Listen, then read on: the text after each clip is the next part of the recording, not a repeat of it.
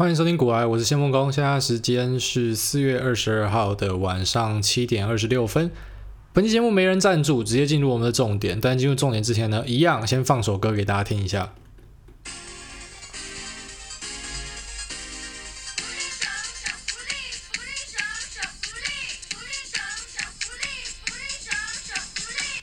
抱歉啊，动不了，一定要放一下，因为。我们这个产品讲了真的好久好久了，其实我我甚至觉得这有点像是我们这个频道的代表作。哦，不是说要大家吹嘘啊，要大家开课，不是这样子，就是我们一直在劝这个东西，那这个东西也很配合我们的，好、哦，就真的发生了有史以来看过最屌的石油崩跌，那同时呢，这个产品也造就了我觉得是世界上好、哦、非常非常罕见的超级高溢价零零六七二 L 元大 S&P 原油正二这支产品呢。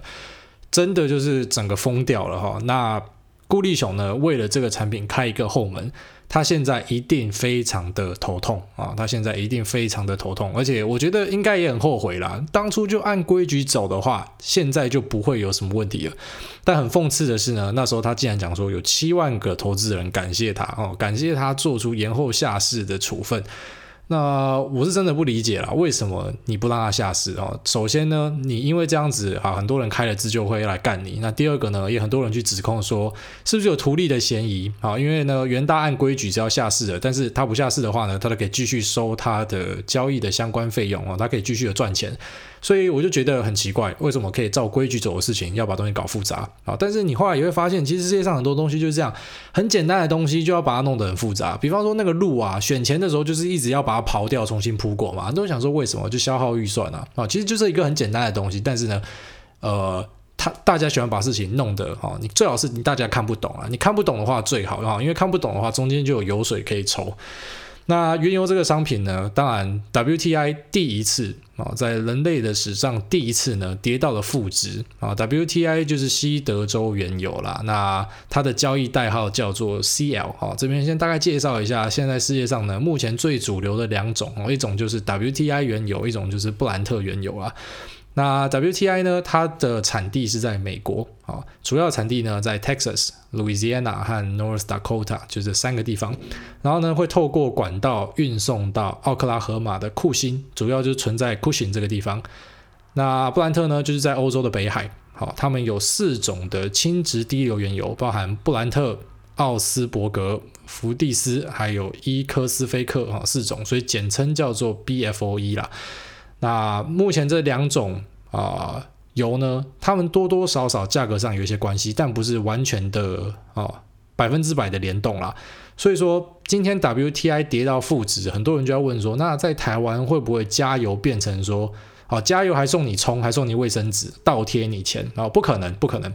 因为首先呢，台湾的原油的定价目前是用七 D 三 B 来定啊，七 D 就是七个是杜拜原油，那三个是。布兰特原油用这样子呢去加权然后，算出来台湾的油价应该是多少？那即便今天布兰特原油哈跟着 WTI 一起下修呢，哈，即便有一天也跌到零元好了哦，那杜拜的这油也跌到零元好了，但是呢，中油都还是有它的成本啊，包含它的人事、行销跟仓管啊、物流，全部都还是要钱呐，所以油是不可能免费的。但是你知道这阵子大家都不太敢立 flag 哦，你讲了一个不可能之后。圆山饭店打一个 zero 之后，干完蛋，就台湾的确诊就开始冲起来了，就跑出一个盘石舰这样。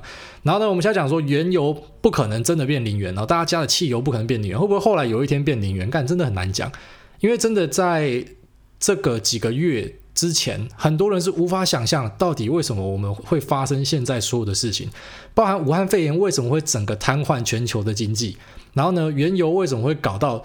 现在所有的邮轮你都租不到哈，那个租金已经翻好几倍了，所有的仓库都存满了，整个油已经爆仓了哈，多到这样夸张的境界。然后呢，航空公司一堆倒掉。那在台湾呢，桃园机场也发生了创办有史以来第一次零入境，好，就是各种诡异的事情。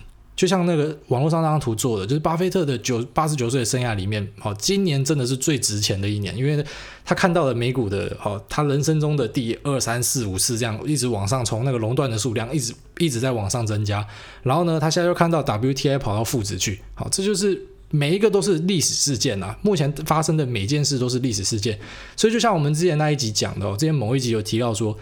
最近加入市场的菜鸡们真的非常幸运，不管说你未来会不会投资。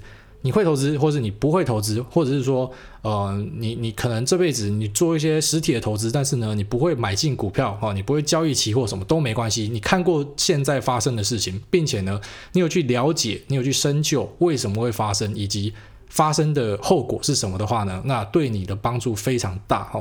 即便你是在旁边当知男，就站在旁边看，你没有真的进去里面，你知道 engage 哦，进去里面玩的人呢，你还是会获得很多的经验值。因为最近发生的事情实在是太不可思议了。那 WTI 原油期货为什么五月的这个期货呢会归零，然后会跑到负值去呢？好，那跑到负值之前有没有人知道？有没有先知？哈，有没有人先发现的？其实呢？芝加哥商品交易所呢，他们在四月十五号的时候就已经有在测试修改程式啊、改的说让他们的商品期货呢可以进入负值，所以有些人就说这个是仙人指路了啊、他们已经预期到有可能会进入负值。那其实理论上呢，期货它本身就是可以进入负值的啊、它是一个交易的合约跟契约，然后它是可以进入负值的。那相对于它呢，就是所谓的权益啊，另外一种叫权益，权益的话不可以进入负值，但是这种商品交易的期货呢，它是可以进入负值的。好，那芝加哥交易所呢，就是因为知道说，哎，期货会进入负值，所以他们赶快的把程式 double check 一次，那测试一次啊，确保说如果真的进入负值的时候是可以交易的。结果就发生好玩的事情啊，台湾的券商很多没有改啊，所以发生的台湾一些散户们呢，他们去买。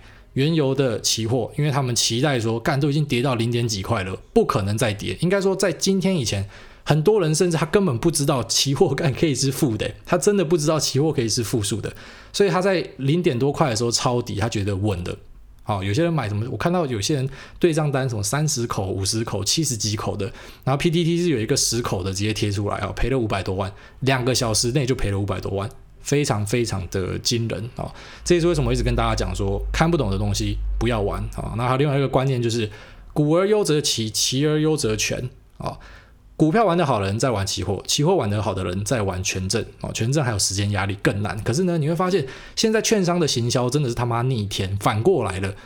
而且我看到那个有一个不知道是哪一家的，说什么我的权证 style，你知道吗？他就是画一个女的，本来拉着一个菜篮的样子啊，然后后来。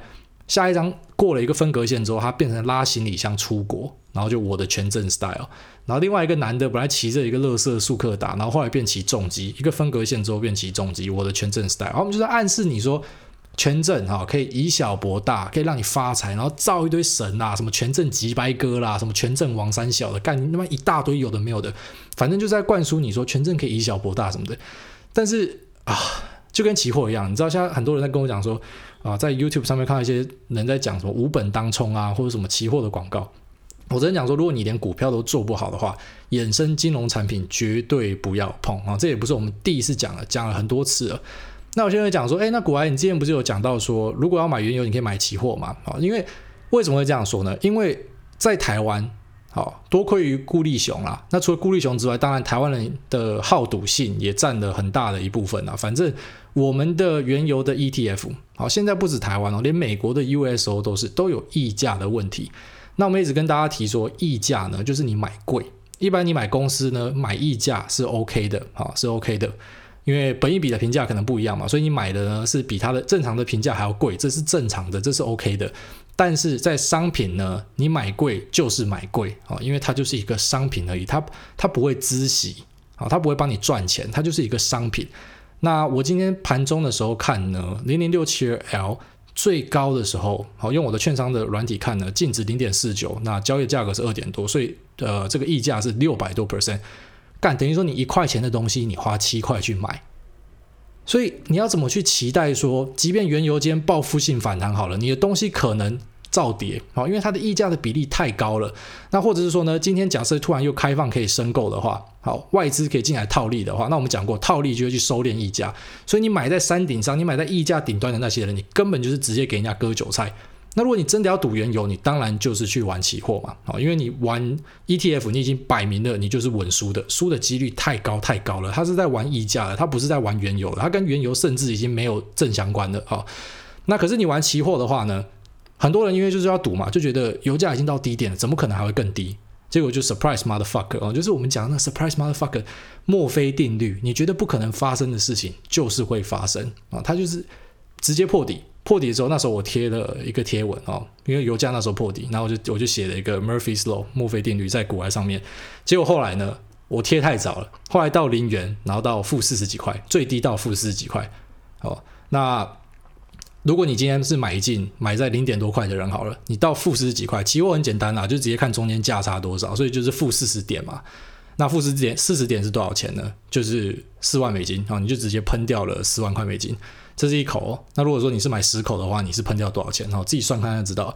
那更可怕的一点是，因为刚才前面讲到说，CME 哈芝加哥商品交易所呢，他们有先做压力测试，去确保说在负数的状况之下可以交易。可是台湾的有些券商啊，有在开海外期货的券商呢，根据一些投资朋友的回报呢，他们是没有办法在负数的时候平仓的。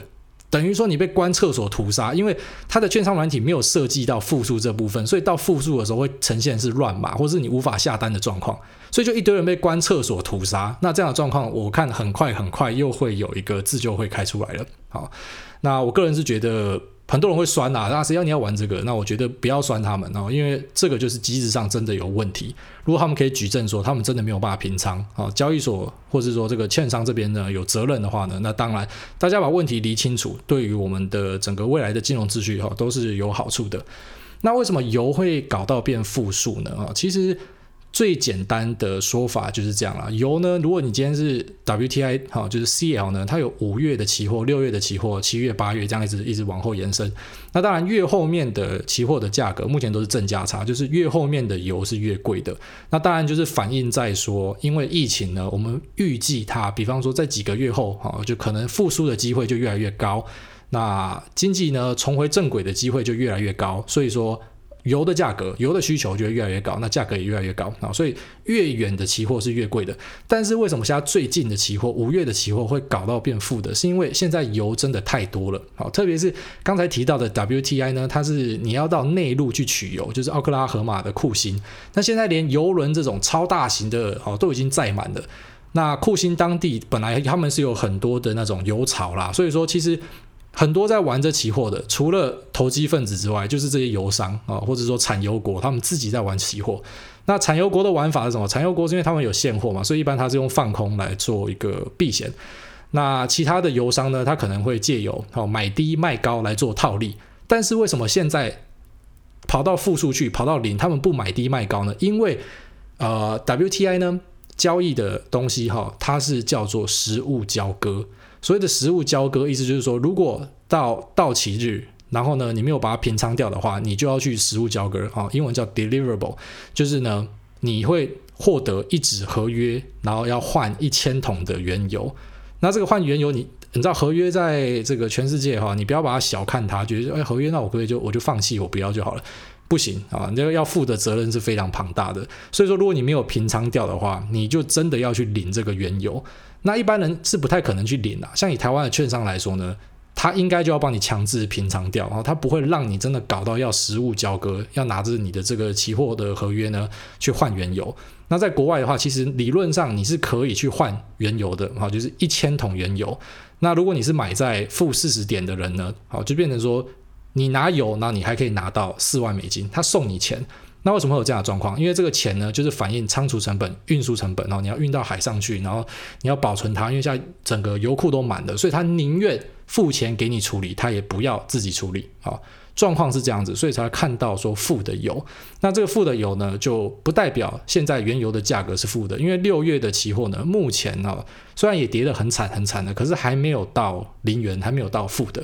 那我刚才前面也提到说。以台湾来讲呢，我们的原油编列是七 D 三 B 嘛，就是我们根本也没有用 WTI 啦。虽然 WTI 跟布兰特原油会有一些相关性，啊，总之啊，大家的梦想就是说啊，油低了，那这个未来加油就是人家会送钱给你，这是不可能的啦，好，这是不可能的。那也有些人在问说，那以前油价在涨的时候，很多东西都跟着涨嘛，就说啊，因为油价涨了，你知道油价就是万物的根本嘛，所以呢，运费也涨了哈，什么东西都会涨。那小吃店也涨了，那它会不会跟着跌下来？哦，不会啦，这种事情大家就不要期待了哦。因为油价下跌呢，然后大家把价格往下杀，这是不可能的。哦，那也很多人看到现在的油价到负了，就说，干，那航空公司不就爽翻了？好，那你可能就忽略一个最大的盲点，就是现在没有人在搭飞机。啊，这是第一点。那航空公司的避险的部分，我们在这边再稍微再跟大家提一次哦，就是说航空公司呢，因为它用油的成本非常大哦，那他们会怕油价有剧烈的变动，所以就会做避险啊。避险就是避免危险啊，简单来讲就叫买保险。所以呢，他可能会拿他的原油成本的一部分，比方说两成三成呢，然后在期货市场上面去做多。那做多呢，就是如果未来原油上涨的话，啊，那这个期货的部分就会获利嘛，或者说它的远期合约，它就可以用固定的价格买到油，那它就会把它的风险给冲掉。那如果下跌的话呢，好，下跌的话，当然它现货的油，它买的油就变便宜了，所以它是多赚嘛。但是期货这边会赔钱，所以就把它冲掉。听得懂吗？如果油上涨的话，那期货这边会赚钱，虽然它的成本变高，但是冲掉啊。那如果下跌的话呢？现货这边赚钱，但是期货的部分赔钱，那也是把它冲掉。所以投资航空股呢，你还要很注意说他们避险到底占多少，这非常重要。我们前面有提过，很多航空公司呢都曾经因为避险的部位没有控好，所以有非常大的亏损啊，像华航啊、长龙啊、国泰啊都发生过。所以你不要单看油啊，然后就完全忽略到的忽略掉这个需求跟避险的部分啊，这就是要注意的地方。眉眉角角就在这边。好，那同时呢，我有看到一个。哦，有趣的事情啊，就是呢，他最近大家都在玩那个太空战士嘛，remake。那太空战士出出来了，很多人就开始要找股票了。我直接跟你讲，他的股票叫做 Square Enix 啊，这个这家公司叫 Square Enix，然后目前是大跌的。其实如果你有听过我们第好像第十七集在讲游戏橘子，那时候讲说天 M 哦，天 M 天堂手机版那时候出来的时候呢，是怎么样炒作的，你就大概会有一点概念。就是呢，很多时候股价上涨是在朦胧美的时候，就是大家期待它会很好的时候，它就会上涨。我们上一集有提到嘛，就是说股价往往会过度反应，要么就是极度乐观，要么就是极度悲观。那在一个东西雷声大的时候，就是还没有真的看到雨落下来的时候呢，一般。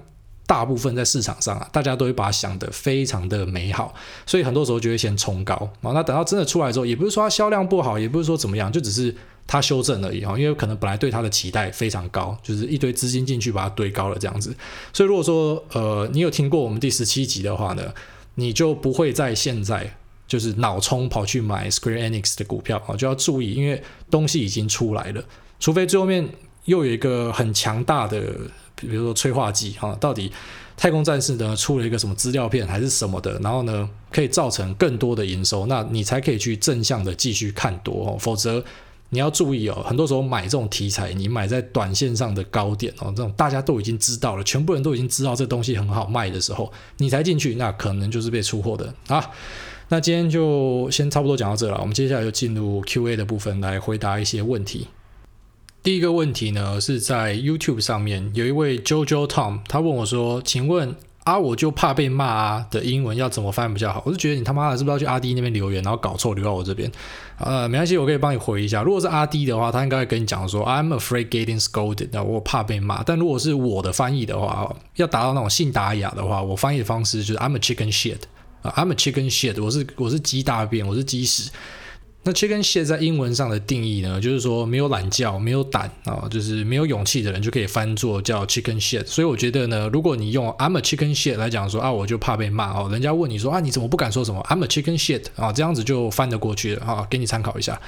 好，那剩下的呢，我们来看 Apple 这边呢，因为 YouTube 那边的问题比较少，有的话我也可以直接回复了，但是 Apple 这边我没有办法用留言回复，所以我们来看大家问的什么问题。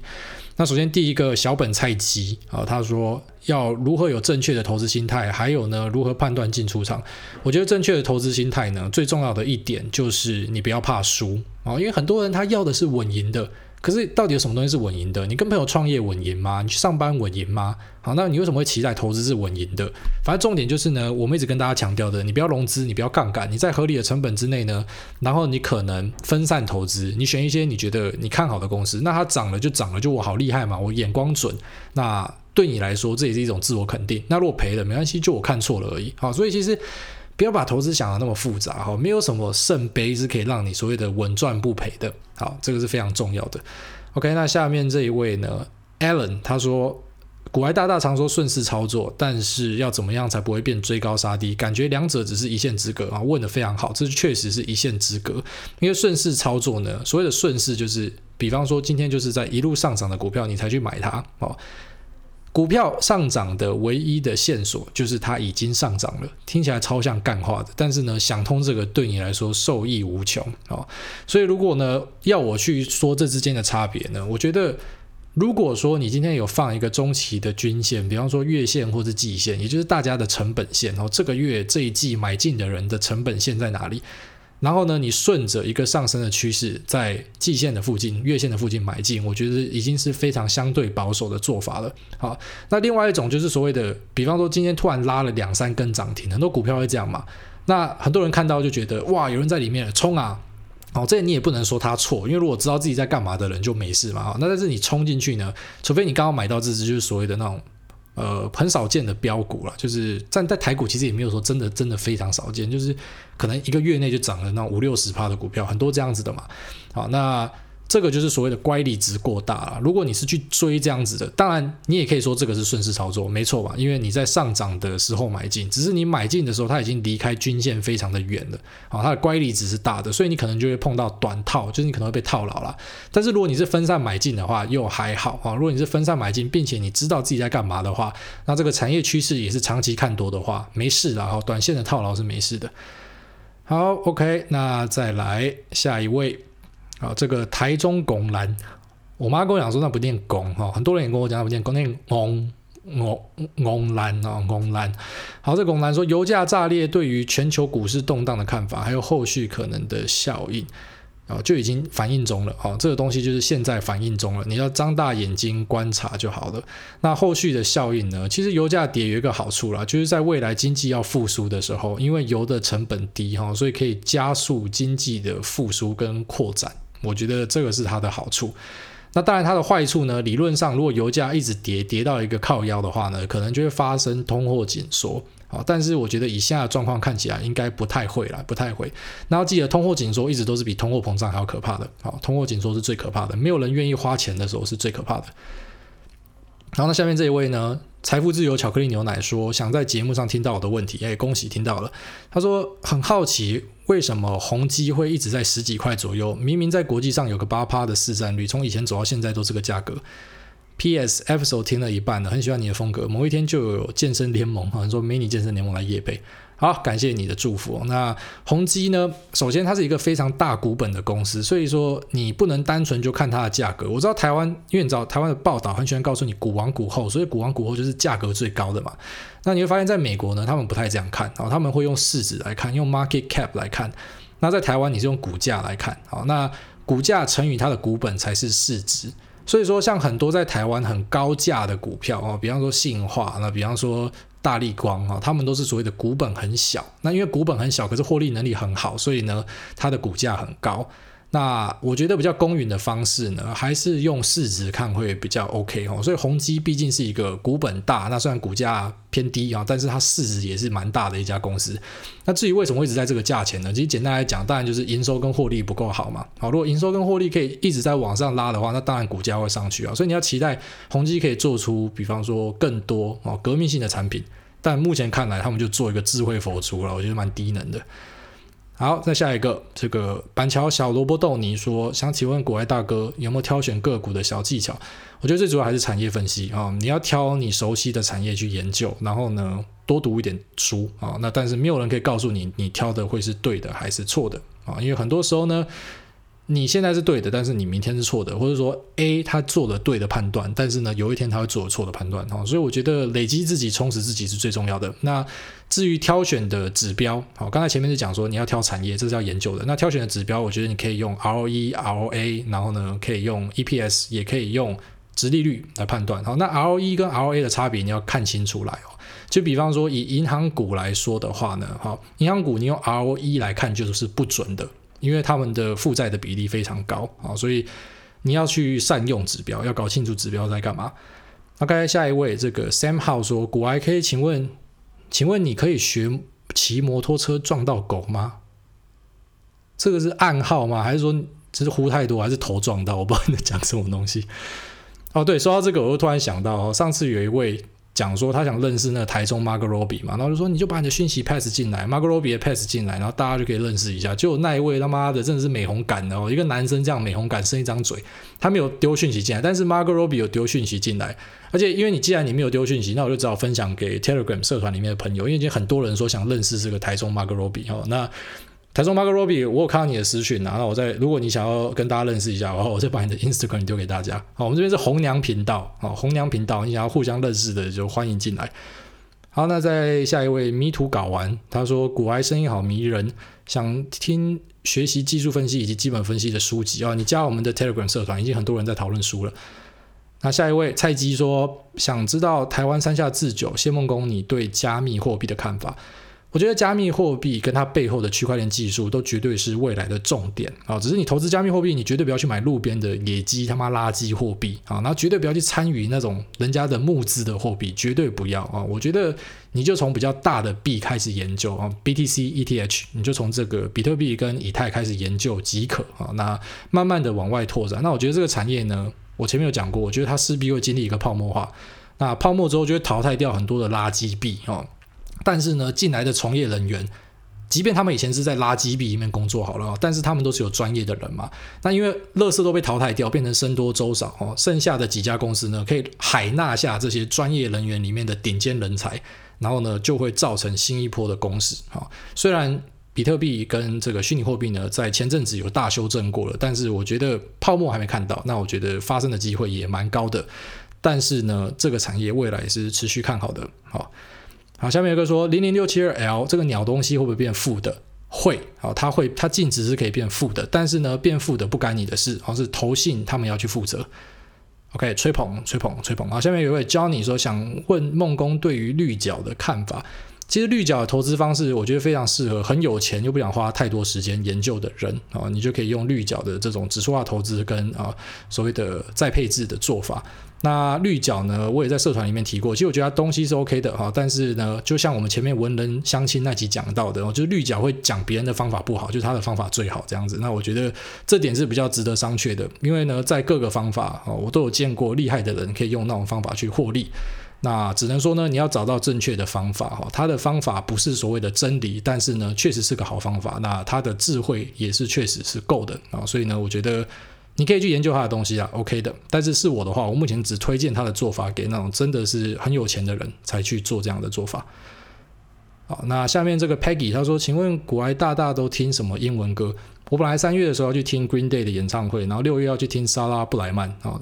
Green Day 已经延到明年了，莎拉布莱曼不知道，所以我听得很广。你看，从朋克听到歌剧，然后呢，我在好自己的脸书上面，我也蛮喜欢去分享我听的歌曲的。哦，之前分享万能青年旅社，结果发现干，原来超多人有在听呢，我就吓到，就说这个这么冷门的东西，结果呢，就是我的股癌的朋友们呢，这么多人在听这个，就还蛮感动的。你知道，找到那种知音的感觉很爽。啊，那至于英文歌呢，我觉得我最喜欢的团叫做 Radiohead。然后我在他来台湾的时候，我去看他的演唱会，非常非常的赞。